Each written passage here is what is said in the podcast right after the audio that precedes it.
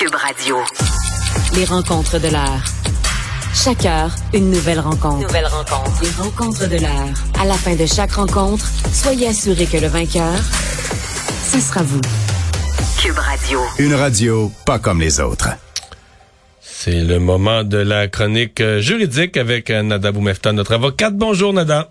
Bonjour, messieurs. On s'en doutait. Tu nous parles d'abord de ce jugement dans l'affaire Mike Ward, jugement de la Cour suprême du Canada.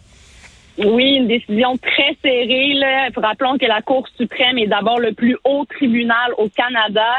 Euh, donc, après avoir passé à travers tous les tribunaux provinciaux jusqu'à la Cour d'appel, cette affaire se retrouvait maintenant devant la Cour suprême, donc devant neuf juges qui devaient trancher s'il y avait ou non discrimination et si euh, la liberté d'expression finalement devait euh, avec une limite quant à, entre autres, le droit à la dignité. C'est ce que plaidait ici, euh, du ce qu'on plaidait du côté de Jérémy, donc le jeune euh, garçon à l'époque dont on sait être atteint d'un handicap et qui était aussi un chanteur. Donc, il avait chanté, rappelons-le, devant Céline Dion, devant le pape également.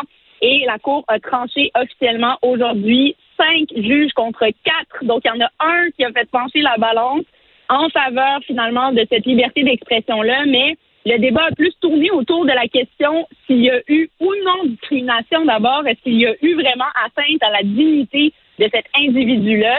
C'est sûr que toute cette affaire-là est devenue vraiment là, bon, l'affaire Mike Ward contre Jérémy Gabriel, Mike Ward contre Jérémy Gabriel, mais il n'en demeure pas moins là, que c'est vraiment une évaluation de droit qui a été faite sur des définitions claires et déjà établies dans la jurisprudence, entre autres sur ce que c'est que la discrimination, versus de la diffamation. Et les juges de la Cour suprême, en majorité, ont expliqué ont été clairs à l'effet que ce n'était pas leur rôle de déterminer s'il y a eu diffamation dans ce dossier-ci et qu'à leur avis, il n'y a pas eu de discrimination parce qu'ils sont d'avis que M. Gabriel aurait fait l'objet d'une distinction, certes, euh, qui a été ciblée par les propos de M. Ward. Toutefois, on considère que les conclusions du tribunal à l'époque des droits de la personne euh, et du Québec euh, selon laquelle on avait retenu dans les faits que Mike Ward n'avait pas choisi Jérémy en raison de son handicap, mais bien parce qu'il était une personnalité publique.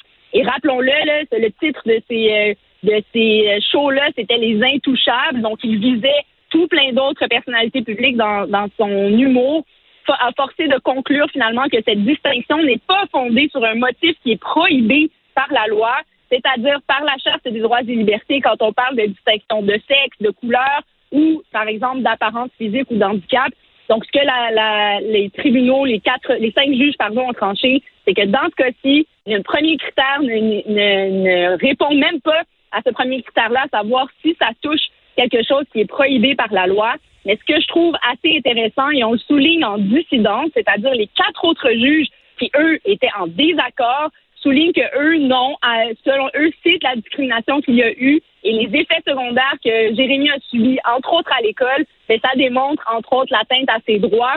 Et parce que quand on plaide une discrimination, il faut qu'on touche, oui, des éléments qui euh, représentent cet individu-là, mais il faut qu'il y ait aussi un impact, un effet sur l'application des droits de cette personne-là. Et un exemple extrême que je puis donner, qui date par contre, mais l'exemple de Rosa Parks, qui, parce qu'elle était noire, ne pouvait pas prendre l'autobus, ben ça, c'est un cas clair de discrimination qui serait, qui aurait été prohibé. Là, c'est sûr, hein. Il faut évaluer tout ça dans l'évolution du temps. On est en 2021. Et là, j'espère que c'est clair pour tout le monde que ici, oui, c'est une victoire euh, qui peut être quand même soulignée historique, serrée, on peut la qualifier comme ça, mais ça ne veut pas dire qu'au dépend de, euh, du droit à l'intégrité et du droit euh, finalement à, à, à, notre personne, finalement, cette humanité-là, parce que c'est ce que ça couvre euh, par la charte, que la liberté d'expression va primer et qu'on peut, à partir d'aujourd'hui, dire ce qu'on veut, comme on veut, euh, sur tout le monde et n'importe comment. C'est tout à fait faux. Là. Il reste quand même qu'il y a des limites à cette liberté d'expression-là, dont, entre autres, les actes légaux, illégaux. Si on va dans le illégal, on peut pas. Si on est dans le harcèlement, ça devient illégal. Et si, évidemment, on considère que c'est discriminatoire, euh, par exemple, qu'on refuserait quelqu'un euh, d'accéder à quelque part en raison de parce que c'est un arabe, par exemple, ben là, on se retrouverait vraiment dans des cas prohibés. Faut faire attention. Oui, l'humour aujourd'hui remporte une certaine victoire.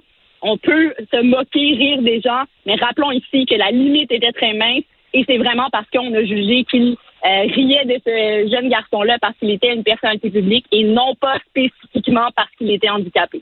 Mais ça, euh, ça, ça c'est vraiment fondamental, c'est-à-dire si euh, Jérémy Gabriel n'est pas une personnalité publique, il y a, y a, aucune défense pour Mike Ward. C'est vraiment c'est l'idée qu'une personnalité euh, qui s'en va chanter sur la place publique, qui s'en va se présenter en politique, euh, s'en va animer sur la place publique, euh, s'en va faire du sport professionnel sur la place publique. Donc quelqu'un qui s'en va lui-même sur la place publique pour ses revenus, pour sa carrière.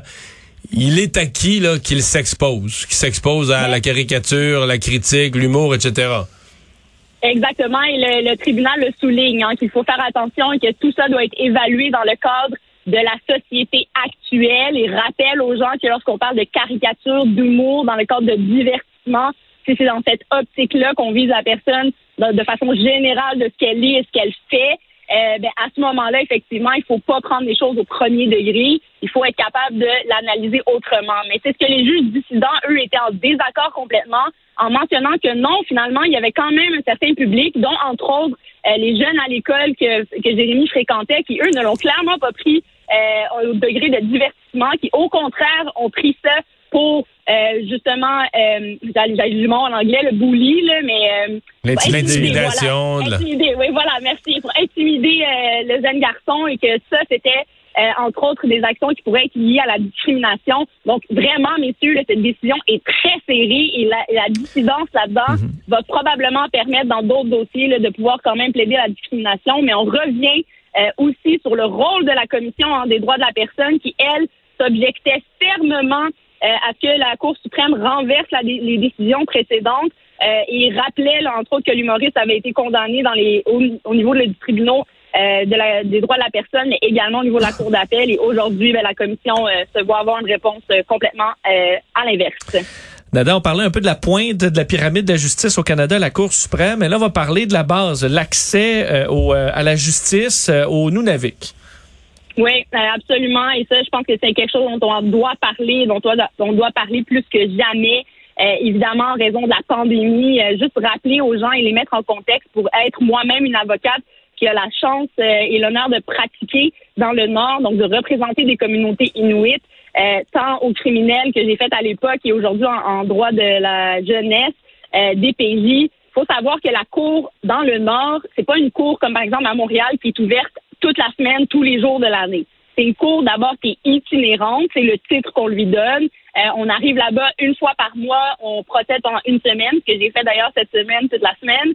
Et c'est là où on traite tous les dossiers finalement en bloc. C'était où cette semaine-là? C'est à joie. C'était à coup de joie, ah, je connais, je connais joie.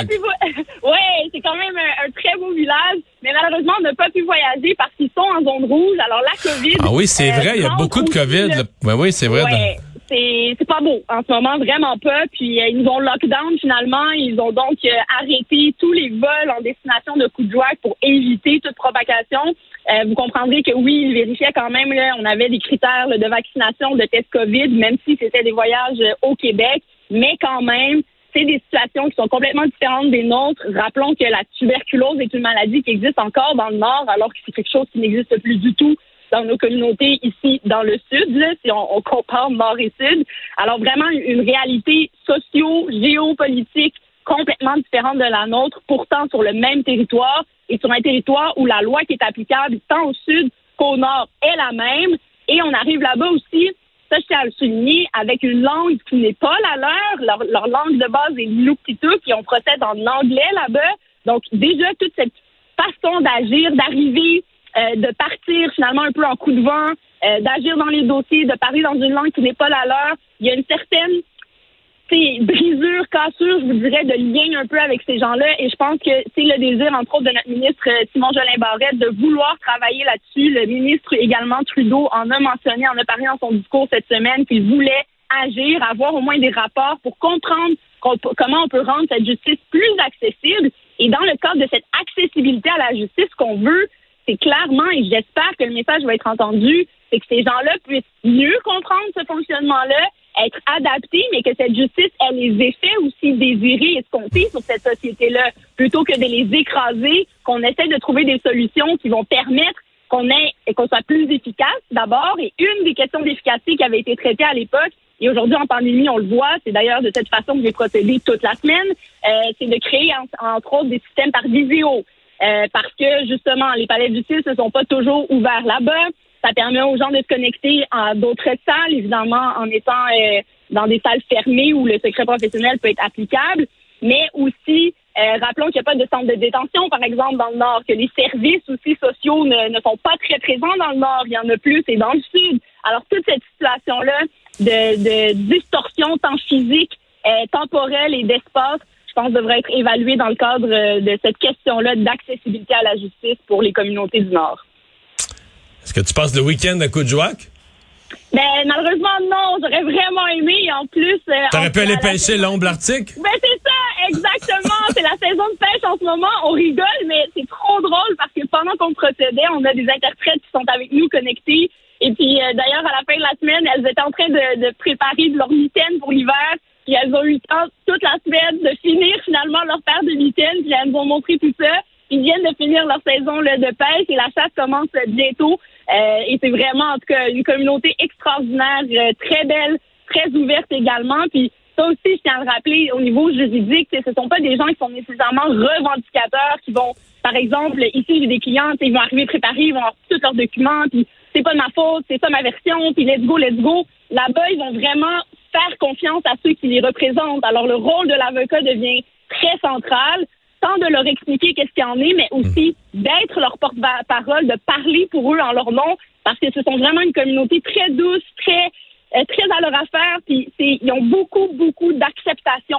Donc, quand ils, ont, ils vivent des problèmes ou des choses comme ça, ce ne sont pas un peuple qui sont revendicateurs. Donc, une situation aussi qui fait en sorte que la justice ben, devrait être plus modelée, ajustée à eux très certainement. Il y a des questions euh, dont j'ai bien hâte d'entendre les réponses. Et je lance l'appel comme ça à nos ministres si vous avez besoin de mes témoignages, appelez-moi, il me fera plaisir de vous aider pour aider les communautés. C'est lancé. Hey, merci, Nada.